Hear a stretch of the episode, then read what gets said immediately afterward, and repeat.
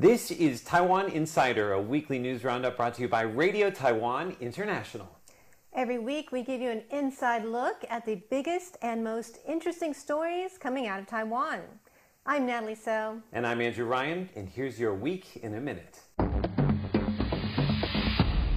U.S. has approved a 500 million U.S. dollar arms package for Taiwan, covering pilot training and the upgrading and maintenance of F 16 fighters. This is the Trump administration's third arms package for Taiwan. Foxconn head Terry Gou has announced he's throwing his hat into the KMT presidential primary. Gou's company produces Apple products, and he's Taiwan's wealthiest man. After consulting the goddess of the sea, Gou announced his candidacy Wednesday. A team from Taiwan's Academia Sinica has helped capture the first image of a black hole. The team was one of 13 around the world involved in the project that took the historic image. Former U.S. Speaker of the House Paul Ryan has come to Taipei with a message to the rest of the world. Learn from Taiwan's example. Ryan also criticized Beijing's refusal to renounce the use of force against Taiwan, calling it, quote, destabilizing. St. Kitts and Nevis Prime Minister Timothy Sylvester Harris is in Taiwan on a state visit. The Caribbean nation is one of Taiwan's diplomatic allies. A magnitude 6.1 earthquake struck eastern Taiwan Thursday, disrupting metro and train services. And that's your week in a minute. All right. All right, so what's coming up on today's show? Well, the Taiwan Relations Act turns 40 this month. We also have an exclusive interview with the American Institute in Taiwan. We talk about internet addiction among children. Also, the world's top female badminton player is lighting up social media in Taiwan. Plus, some third graders were inspired by our show to say something to President Tsai Ing wen. What did they want to say? More interestingly, their teacher brought them somewhere very interesting to do that, and we're going to show you a picture that will give you a hint of as to where they went. Where do you think that is? Looks familiar. It's a logo for something. If you live in Taiwan, you might recognize it. So, where is that? We're going to tell you a little bit later on in our parting shot. But first up, we go straight to our top story. Foxconn CEO and founder Terry Guo announces that he is joining the Kuomintang presidential primary. Foxconn makes the world's iPhones, and Guo is Taiwan's wealthiest man with an estimated wealth of over 7 billion US dollars. He said his platform is peace, stability, the economy, and future. Guo's announcement is shaking up the Kuomintang race, which includes former New Taipei City Mayor Eric Chu and former legislative president Wang Jingping. Guo founded Foxconn in 1974 and led it to become one of the world's largest corporations with more than 1 million employees. On Wednesday, Guo went to the temple and made a speech in Taiwanese. He said the goddess of the sea, Mazu, had told him in a dream to run for president to improve the economy and to preserve cross-strait peace. We turn now to a document, a very important document. Now, it's not every day that a document becomes news here in Taiwan. What I'm talking about is the U.S. law, the Taiwan Relations Act, which turns 40 this month. Now, it's just about 10 pages long, it's less than 4,000 words, but it forms the basis of ties between the United States and Taiwan in the absence of official diplomatic relations. In fact, it enabled President Tsai to make a stopover in Hawaii last month on her way back from the South Pacific. Let's take a look at that stopover. There she is at the East West Center. They have an exhibit about the 40th anniversary of the Taiwan Relations Act. A lot of photos and documents related to U.S. Taiwan ties. There's even a handwritten note from late President Ronald Reagan saying, We keep our promise to Taiwan, period. Now, that may not seem like much. Leaders say things like that all the time, but we have to remember that came at a time when many countries cut their ties with Taiwan. Now, in just a moment, we're going to hear from a spokesperson of the United States here in Taiwan. But first, what is the dramatic history that paved the way for the Taiwan Relations Act, and what does the law contain? That's the topic of today's Taiwan Explained. In today's Taiwan Explained, I'm going to tell you about the Taiwan Relations Act, which celebrates its 40th birthday this month. We're going to be talking about what that law contains and what it means for Taiwan US ties. Okay, so we have 30, not 30, I wish. 60, 60 seconds on the clock. Are you ready, Andrew? I think so. All right, go. All right. So we need to roll back to before 1979. Let's have a look at this. This is Eisenhower in Taipei. He's the first and only U.S. president that was in Taiwan while he was in office. Now, this was during the 80 years of Taiwan US ties, and this would be the Republic of China, which is the government of Taiwan. Now, here we see President Jimmy Carter with Deng Xiaoping, the leader of China. In December of 1978, the United States broke off ties with the Republic of China and recognized instead the People's Republic of China in Beijing. Now, moving on, of course, this didn't bode well. Um, people here in Taipei protested. They were not happy with this. And in 1979, though, uh, they did pass the Taiwan Relations Act in the United States. And what does that do? It does many things. It continues exchanges uh, between the two sides. It also uh, paves the way for arms sales to Taiwan. And it continues agreements that were already in place when the two sides broke ties. Time is up. Ah, You can finish your sentence. can I? Yes. I have to finish a couple Uh, things. two more sentences. I was a little slow this is today. important, so we'll give you more time. Okay. So the law also sets up the American Institute in Taiwan, or AIT, which is the de facto U.S. embassy in the absence of official diplomatic ties. And also, it says that the United States can resist any use of force that would jeopardize the security or the social or economic system of Taiwan. That's a part of the law that I think is very important. Very important. Yep. And that's our Taiwan Explained for today.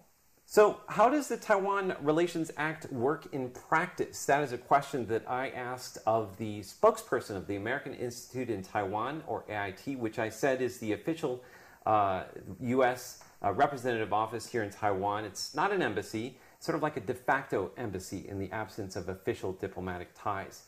I sat down with spokesperson Amanda Mansour and we talked about the history of the Taiwan Relations Act, what it means for U.S. Taiwan ties, and the implications for the Asia Pacific region. Let's have a look.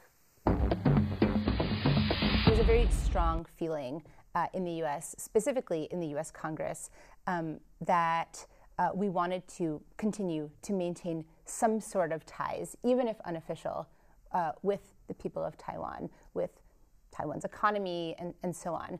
And so, um, you know, what we sometimes say is that the TRA, the Taiwan Relations Act, ensured that while the ties were unofficial, they were not unimportant.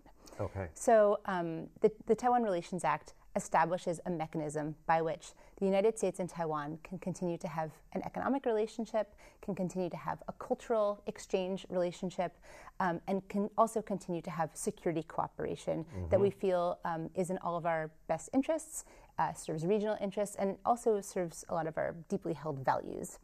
So um, the while the American Institute in Taiwan is not formally uh, an embassy or a consulate, we still do things like issue visas.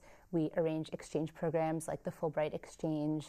Um, we still uh, invite trade delegations to uh, try to enhance the trade and commercial relationship between the United States and Taiwan. Um, additionally, the United States recognizes directly in the Taiwan Relations Act that um, Taiwan's security uh, that the United States is very deeply invested in Taiwan's security and in the stability of the Taiwan Strait. And so, one of the commitments that the United States makes in the Taiwan Relations Act is that we will help Taiwan meet its self defense needs because we believe that Taiwan's ability to meet its self defense needs serves Taiwan's interests, but also serves US and regional interests. Um, and as we look now uh, more broadly and uh, we talk a lot about the Indo-Pacific region, the Indo-Pacific strategy that the, the, the administration uh, rolled out maybe two years ago. Um, we recognize that Taiwan's ability to to uh, sustain its self-defense and the peace and stability of the Taiwan Strait is is crucial also to the broader uh, Indo-Pacific regional stability. Now, reading the Taiwan Relations Act, you can see that there's room for interpretation in the language of the act. Uh, in, in particular, in terms of the kinds of defensive weapons that Taiwan can purchase from the United States. Of course, the United States can determine what kinds of weapons Taiwan would need. Taiwan makes a request, the United States evaluates the request, and then follows through with it. I'm curious, um, how much has the United States interpretation of the Taiwan Relations Act shifted over the last 40 years from administration to administration? Yeah, so I mean, I would first just address one part of your question, which is that the process by which um, Taiwan requests an arms purchase and the United States evaluates it isn't quite so linear. Um, the United States and Taiwan are in regular touch about Taiwan's defense needs. It's more of a consultative process where we discuss and decide together uh, what Taiwan needs and what the United States is in a position to provide. Um, so, at the point at which Taiwan makes the request, uh, Taiwan and the United States have actually already been discussing that sort of a package that they've asked for. Yeah, generally speaking, it's an ongoing consultative process by which we're always talking about, um, you know, what the future needs will be and how Taiwan can, can best meet its needs today, but also needs of the future. Um, but uh, to answer your question about interpretations of mm. the Taiwan Relations Act, you know, uh, the law itself is is fairly simple. Um, I think generally uh, different administrations bring with them different priorities. They're looking at enhancing different parts of the U.S. Taiwan relationship, so they perhaps focus on different parts of the law. But to me, you know, interestingly, our policy towards Taiwan really hasn't changed in 40 years. Mm. Um, I sometimes feel like a broken record. A lot of my job is saying our policy has not changed. You know, um, reiterating things seems to be a very no, important literally part of it. saying that our yeah. policy has not changed. That's yeah. a really important part of my job, reiterating that our policy has not changed.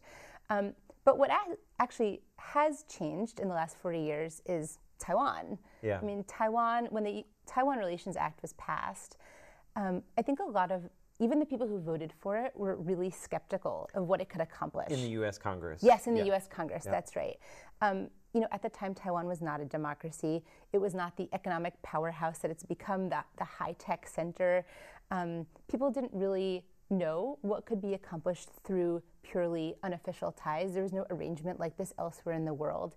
And so um, when you ask a lot of the people who actually voted on the Taiwan Relations Act, how they feel in retrospect, they say it sort of exceeded their wildest expectations. Wow. Um, in part because the US Taiwan relationship has grown so much, but in part because Taiwan itself has really developed into a vibrant democracy, um, into a bustling market economy, um, like I said, into a, a high tech powerhouse. And so um, I think the reason that the US Taiwan relationship looks so different than it did 40 years ago has a lot to do with the fact that Taiwan looks so different.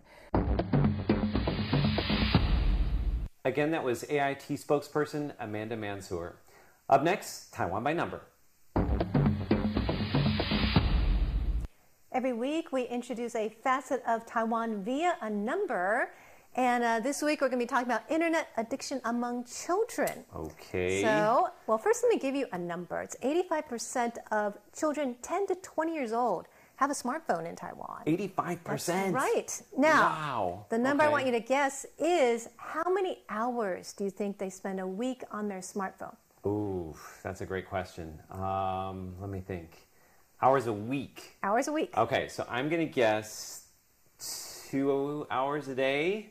So that'll be 14, oh, it's got to be more than that. 15 hours a week? okay, we'll find out after the video. I'll okay. let you know. Let's take a look at this video. Many parents are concerned about their children's screen time. Internet addiction among children is a growing phenomenon in Taiwan. Last year, the World Health Organization listed internet addiction as a mental illness. Recent research shows that 3% of first graders in Taiwan are addicted to the internet. That number jumps to 16% in second grade, 19% in third grade to sixth grade, and 20% for teenagers and college students. Child psychologist Zhang Rufen says it's hard for children to kick an internet addiction. If all else fails, parents can resort to hospitalization. But doctors say parents need to set an example by going through a digital detox themselves. For many parents, that may prove a tall order. All right, so a lot of familiar scenes there. People looking on their cell phones, kids too. What are you talking about? I have no idea what you're saying. I you, I never do that. We never do that. Yeah, we can't relate to kids. So, well, let's take a look at the number. All right, let's have a look. 26 26 hours, hours, a week. That's a part-time job. Oh my goodness, seriously. Think about it, really. That's nearly a full-time job. Holy cow. So um, that's why internet addiction is a problem. We saw some of the statistics, right? About 20% of mm-hmm. third to 10 to 20 year olds. Mm-hmm. Now, um, psychologists have given us some questions we can ask ourselves to know if we or our children have internet addiction disorder. So today, let's test Andrew. Let's not. Are you ready for this, Andrew? No. No? okay, let's do it. Alrighty. Okay, so, so here's some questions. All right. Do you spend excessive time gaming, checking social media? That's probably you. Or surfing the net. I was going to say no because I don't do any No for gaming. gaming, right? Yeah, But but, surfing the net, social media, mm, yes, that's my Excessive time? Okay. Yes. Are you unable to cut back on your internet use?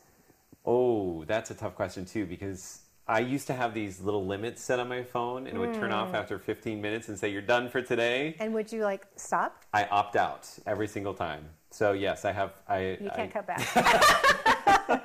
okay, you're on borderline here. Okay. Does your internet use jeopardize your work, school, or relationships?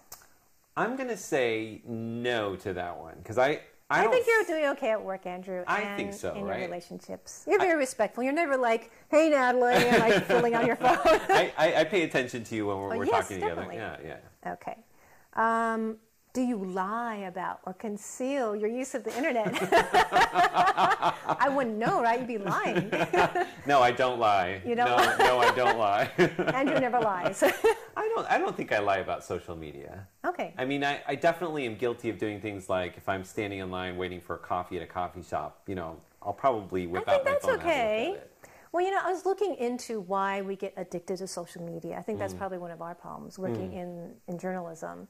Um, it's actually because of the instant gratification. Oh. Because, you know, when you look things up, and even surfing the net too, you Google something and it comes up right away. Or if you want to see if you have any likes, Yes. or, you know, you will, and you're curious too. All Mm-hmm. this is very addictive behavior because there's, the feedback is instant.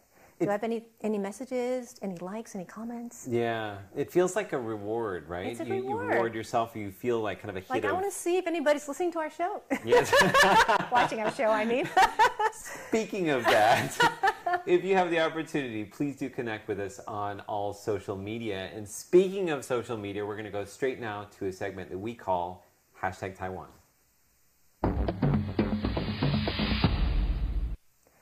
This week on hashtag Taiwan, the celebrity trending on social media in Taiwan is the top female badminton player in the world, Taiwan's very own Dai Ziying. That's because she just won the Singapore Open, beating Japan's Nozomi Okuhara in two straight sets. Now let's take a look at her Facebook post right after that win.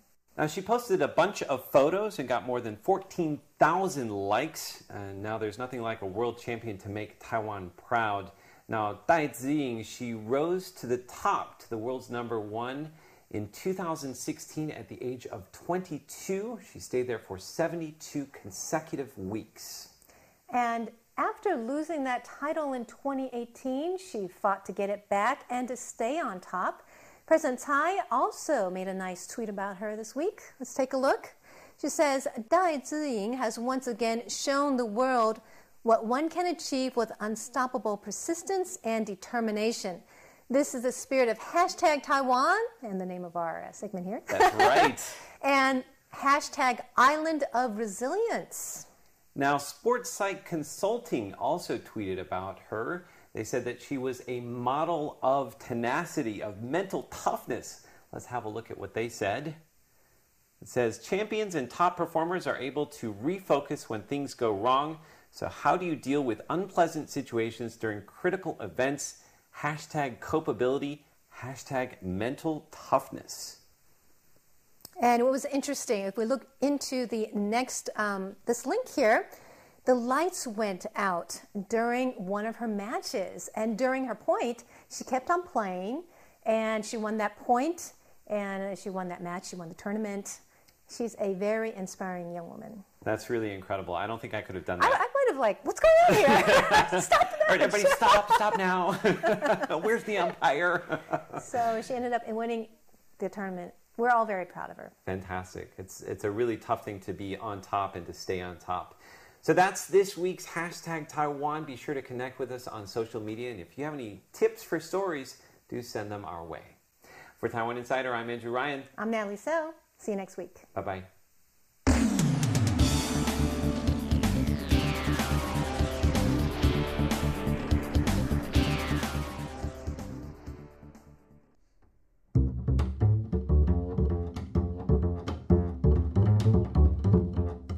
Taiwan Today with Natalie So. Hello and welcome to Taiwan Today. I'm Natalie So. On March 31st, China made a very provocative military move. They sent two J 11 jet fighters to cross the median line of the Taiwan Strait. Now, today I talk with military expert, professor at Danjiang University, Alexander Huang, about that move and what he thinks the U.S. would do if Taiwan were threatened militarily by China. Even with a fully equipped, uh, you know, aircraft carrier uh, strike group stationed in Yokosuka, Japan, they need, you know, probably more than two days to get everything fully loaded, all the combat jets, you know, uh, back to the uh, carrier and, and sail over uh, to Taiwan. And don't don't forget that uh, 20 some years ago, when during the Taiwan missile crisis, uh, the Chinese did not have the missile to target on moving uh, objects at sea. And right now, China had various type of uh, uh, anti-ship ballistic missile that can really hit and sink American carriers. I'm not saying that China will do it, but it will definitely add concerns of the defense planners in Washington and war planners in Hawaii of how to deploy, how to use the carrier strike group. So it's not as simple as 25 years ago. Now the situation is more complicated, and China is more capable. They have more tools in, in, in the box uh, that they can use. So so I would say that um, you know, sit down, find a way uh, to re-engage is very important. Um, my only message to my friends in Beijing after the J11 crossover, mm-hmm. um, I said, you know, bros, uh, we should not wait until a real crisis and and when we kill someone, and then uh, started a process of you know conversation. I said we should have a conversation now uh, to to prevent ourselves to fall into the black hole, uh, and and uh, nobody would entertain. So far, I don't think there will be a war. I, I think the war uh, may occur uh, under two conditions. One is that Taiwan is getting too farther away from uh, the Chinese position. Uh, mm-hmm. and hmm. so do you think that if uh, how likely do you think a war could happen between Taiwan and China? So far, I don't think there will be a war. I, I think the war uh, may occur uh, under two conditions. One is that Taiwan is getting too farther away from uh, the Chinese position mm-hmm. and making Beijing believe that the unification or, or a peaceful development or peaceful unification uh, would become hopeless. Mm-hmm. Then they will think about the military option.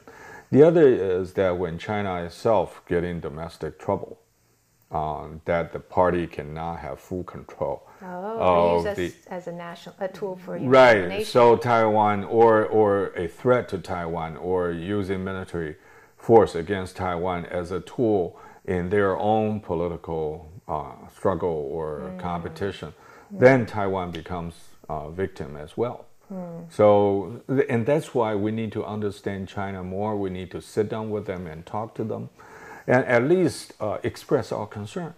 But they're not willing to talk right now.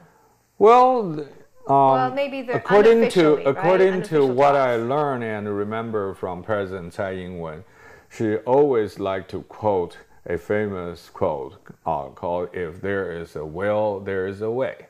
So I think, um, you know, even for the her next election, and also my message to all the possible candidates in the coming presidential race, that you need to show the general public that your way to resume conversation and dialogue with the other side in order to make sure that we will continue to enjoy a peaceful environment. So, what would you do? What is your advice to the next president? I, w- I would say that uh, we, we, will um, uh, start it by, you know, could be from a lower point or from a high point. From a high point, China, unfortunately, China set a very high bar, and, and which is that one country, uh, 92 consensus and one China principle. That if you do not spell out the words, then no phone will be answered. Um, I, I, think um, for the continuation of the current government, it would be more hard from the top-down approach. But bottom up, uh, one is by crisis that you have to, or by some uh, limited collaboration. I think uh, to say nice things to each other is the beginning. To call China uh, mainland China, uh, the mainland, instead of China, the message. So what, it means? Yeah, if you uh, if you always say China and Taiwan, then for for Beijing listeners, they will say, okay, okay, you know, it's one China, one Taiwan, or two Chinas. But if you started to, in all the official statement and printed documents saying that the mainland and Taiwan, it will be a beginning. You don't need to say that I agree with the one China principle as defined by Beijing, mm. but at least we can say, oh, this is the mainland and Taiwan.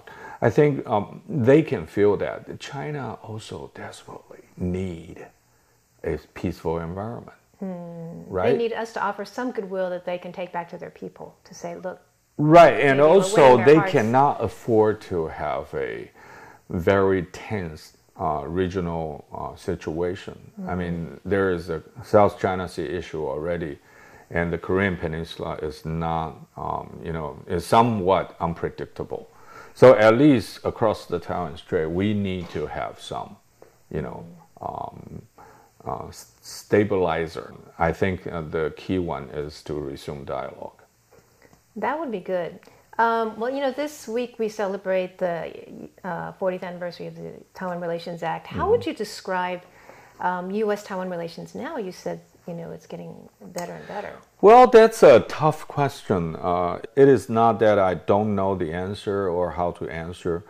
Uh, but your question remind me of, of decades of uh, soul searching and reflection. At least 40 Be- years, right? yeah, because every time when the president or, or the foreign minister said that the current moment is the best moment uh, in recent memory, they like to say that, right? Makes them look good. Right, right. But but uh, but uh, my personal experience is that that every time the president or the minister said that we're gonna have some bad news happen. Oh.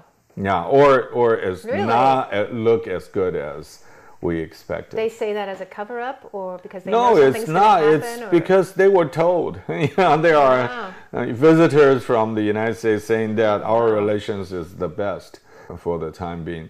Of course, um, President Ma Ying-jeou uh, took office after Chen Shui-bian's pretty bad relations mm-hmm. with Washington.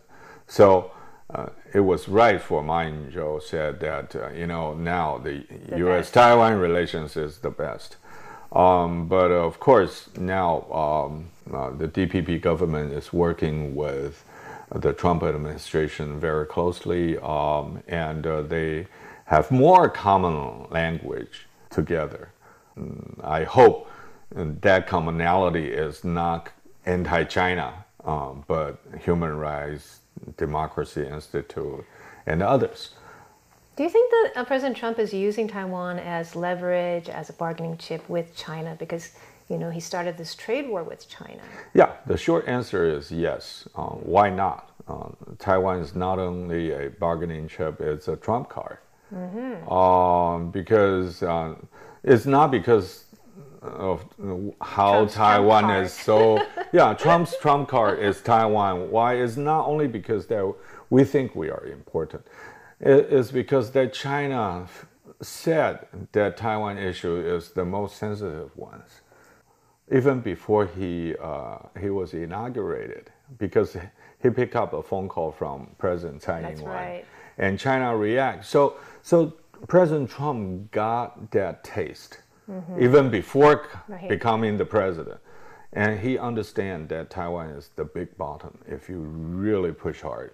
and, and the Chinese will jump really high. uh, and, and that's why Taiwan is the trump card. Is that good for us or bad for us? Uh, I, I think it's good and bad, it, depending on how we uh, work it out. And the key is uh, mutual trust. You know, if our officials and the, or decision makers and the United States decision makers are sharing, you know, the same view and um, as personal friends, as common policy ground, and trust each other, then we can tolerate some kind of uh, flexibility. If we do not trust each other, then you know everybody protects its own national interest, then that will um, pen everybody to each corner of the room, and, and, and so they cannot shake hands. Do you think we can trust the U.S. as an ally to be there for us if we're in trouble with China? I think we can trust the United States, um, but but personally, I don't trust that how fast and how much that they can do in time when I need it. I think the United States is for Taiwan. I think we got so many commonalities, shared values, and the United States like Taiwan a lot. Uh, at least Taiwan is a full-fledged democracy, and and uh, shows a better path to all the Chinese people. that- According to according to Vice President Mike Pence. So Taiwan is valuable, but but uh, in terms of military conflict, we have to understand that there are limitations based on geography, availability, uh, and combat experience, uh, and also uh, logistics. And we're also asking them for F-16Vs. Do you think they're going to sell them to us?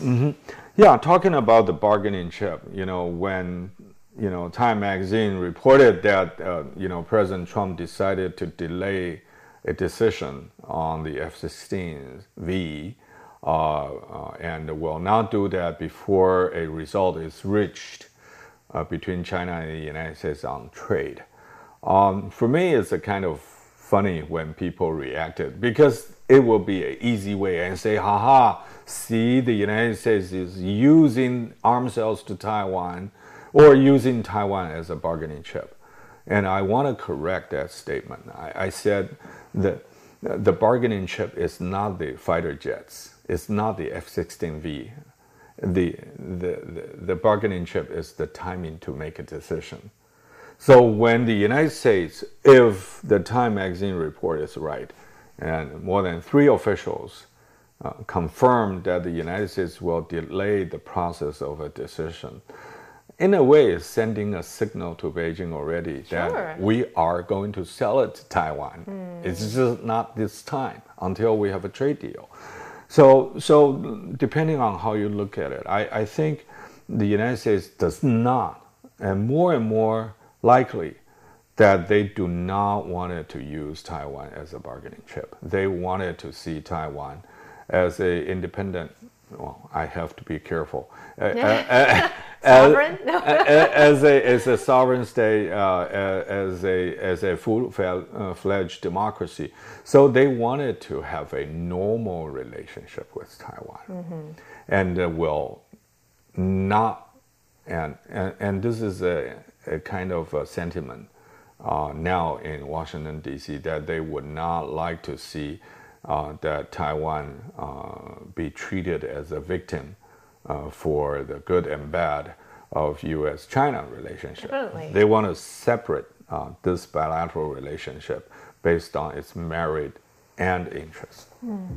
Well, Professor Huang, thank you so much for all your insights, and uh, we hope that you can advise our governments in these At some point. yeah, tense Yeah. times. Thank you for coming on the show. Thank and Uh, I've been speaking with Professor Alexander Huang of Danjiang University. He's a military affairs expert. We've been talking about cross-strait relations um, that have uh, become very tense after the flying of two Chinese jets over the median line of the Taiwan Strait. Thanks for tuning in for Taiwan Today. I'm Natalie Sill.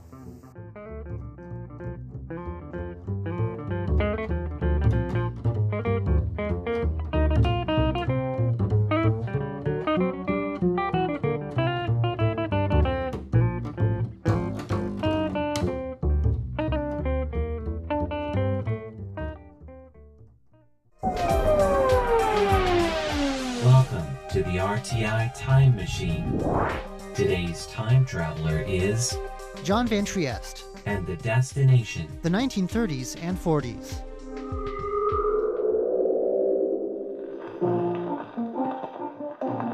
Since 1914, when Taiwanese performers sat down to record their first gramophone records, Taiwan has grown a robust music industry.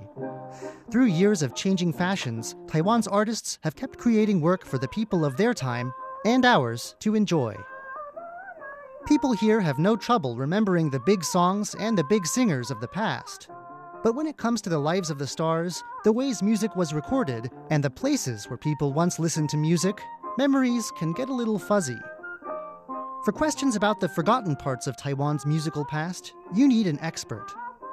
Luckily, we found one in Huang Yuyuan, a researcher specializing in recorded music at the National Museum of Taiwan History.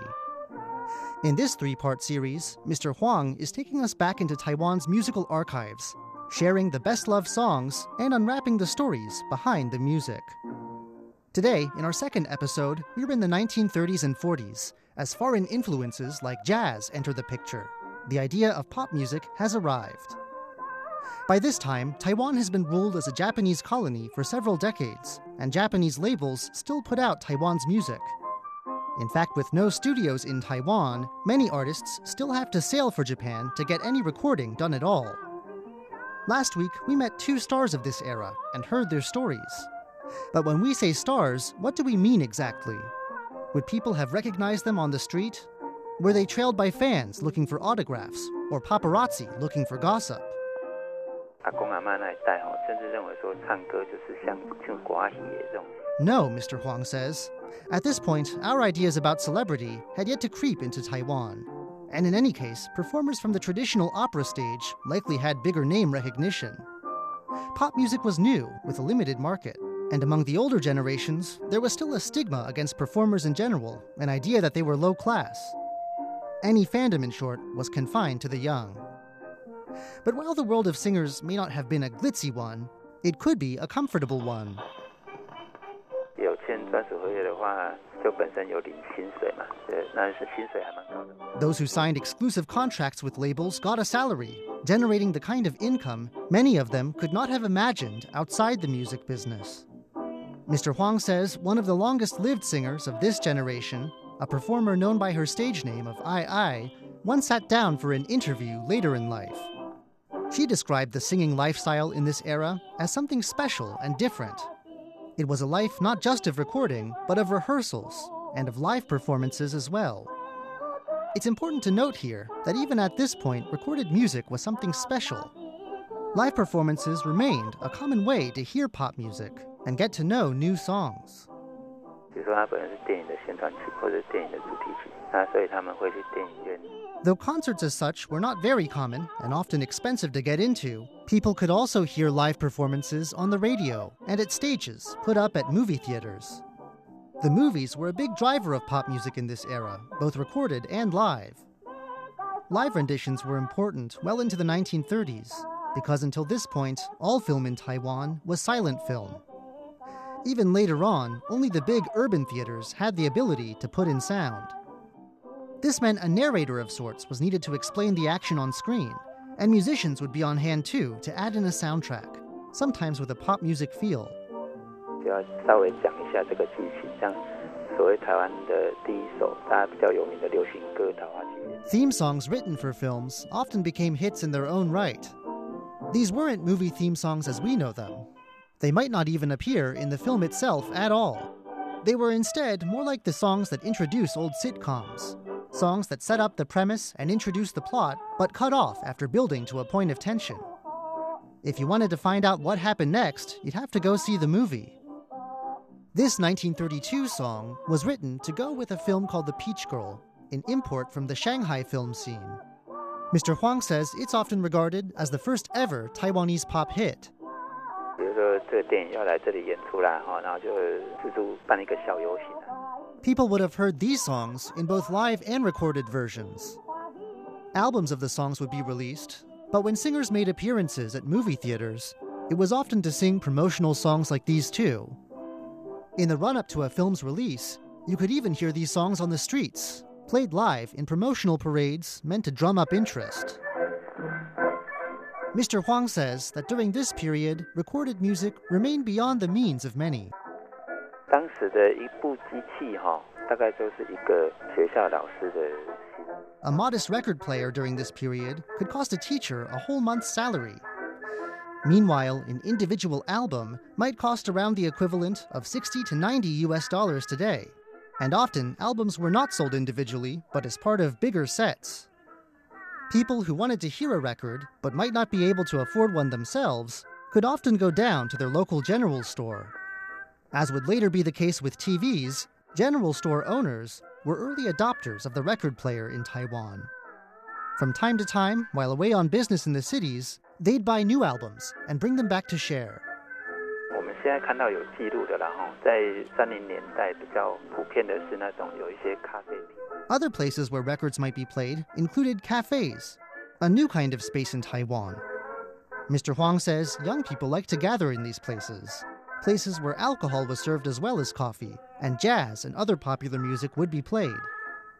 In the cafes, people might occasionally dance. Meanwhile, more traditional music would sometimes be played at restaurants and tea houses. By now, we've heard a selection of songs from this era. But what about the really big hits, the songs people still know today? 那这八九十年来也发生很多事了。那我们对这些歌之所以 One of the biggest of these hits carries the English title Waiting for the Spring Breeze. On the surface, it's a song of disappointed love, but over the years, it's become far more than that a Taiwanese anthem of sorts. I ask Mr. Huang why that is. He says Waiting for the Spring Breeze belongs to a class of sad songs from this period sung in the Hokkien language. These songs remained popular through later decades when political oppression led people to reinterpret the meaning of the words. Stories of unrequited love, disappointment, or hardship came to be reinterpreted as the story of Taiwan itself. But all that would come later. In the 1930s, these were still just popular songs. This brings us to an interesting point about Taiwan's popular music in general. 但是台湾人确实有这个现象，从早期像国啊哈歌仔戏里面啊的靠调啊，大家也特别喜欢。 I ask if this era produced more upbeat songs too. Mr. Huang says plenty, and he even lists off a few. But he says they tend to be forgotten, and there's this mistaken idea that the old songs were all depressing. As we've just said, part of this has to do with later history, when a depressed mood favored memories of the old sad songs. But part of it also seems to be cultural, something that goes back before pop music. Mr. Huang says the excerpts of Hokkien opera people remember best have always been the weepy bits. By the 1940s, the Pacific War was on, and policies pushing Japanese culture in overseas colonies took on greater force. I ask what effect these policies had on Taiwan's music. 那以前我们都说皇民化运动哈，就是打压台语的东西嘛哈，确实没错了哈。 Mr. Huang says that's an interesting question because the answer is a bit paradoxical. There were restrictions on the Hokkien language, he says, but old songs just got new Japanese lyrics. Part of the drive to instill devotion among colonial subjects involved holding musical events and spreading music education. The Cultural Assimilation Campaign co opted local songs like Waiting for the Spring Breeze, giving them new Japanese lyrics that could have a militaristic tone. 当时这些歌以台语歌在流传的时候，大家不是那么熟。 Many people who'd never even heard the Hokkien originals now learned these songs as military songs. That's how many older people still remember them. In this way, new policies actually ended up making local pop tunes much more famous than they had been. The end of World War II brought with it the end of Japanese rule. A new era was coming, one of new trends, but also of tight, arbitrary censorship. Join us again next week as Mr. Huang takes us through a tour of post war Taiwan and tells us about the surprisingly recent blossoming of free expression. I'm John Van Trieste, and I hope you'll join me again next week for another journey through time.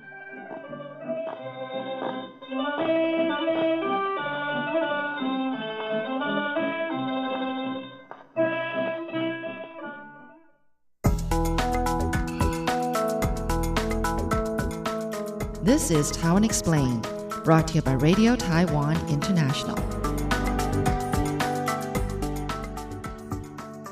Now, in just a moment, we're going to hear from a spokesperson of the United States here in Taiwan. But first, what is the dramatic history that paved the way for the Taiwan Relations Act, and what does the law contain? That's the topic of today's Taiwan Explained. In today's Taiwan Explained, I'm going to tell you about the Taiwan Relations Act, which celebrates its 40th birthday this month. We're going to be talking about what that law contains and what it means for Taiwan US ties. Okay, so we have 30, not 30. I 60, wish. 60 seconds on the clock. Are you ready, Andrew? I think so. All right, go. All right. So we need to roll back to before 1979. Let's have a look at this. This is Eisenhower in Taipei. He's the first and only U.S.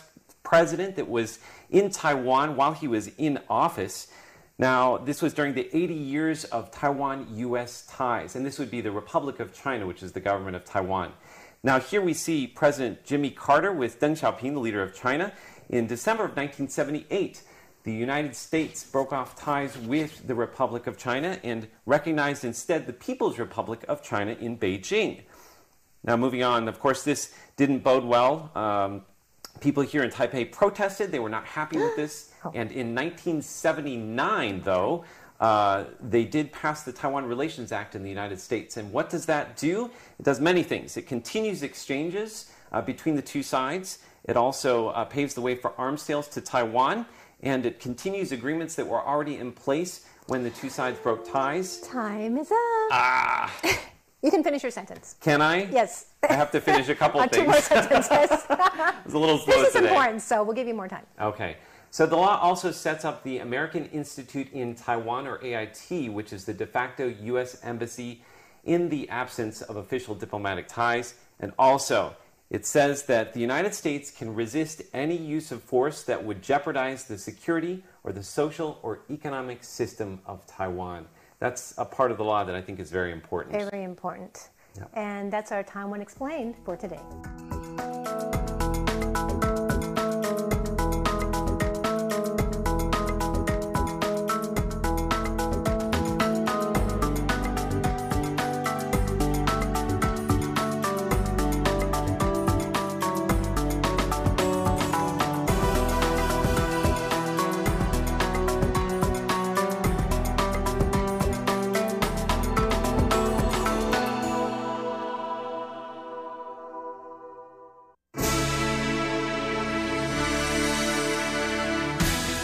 Thank you for listening to Radio Taiwan International, broadcasting from Taipei, Taiwan.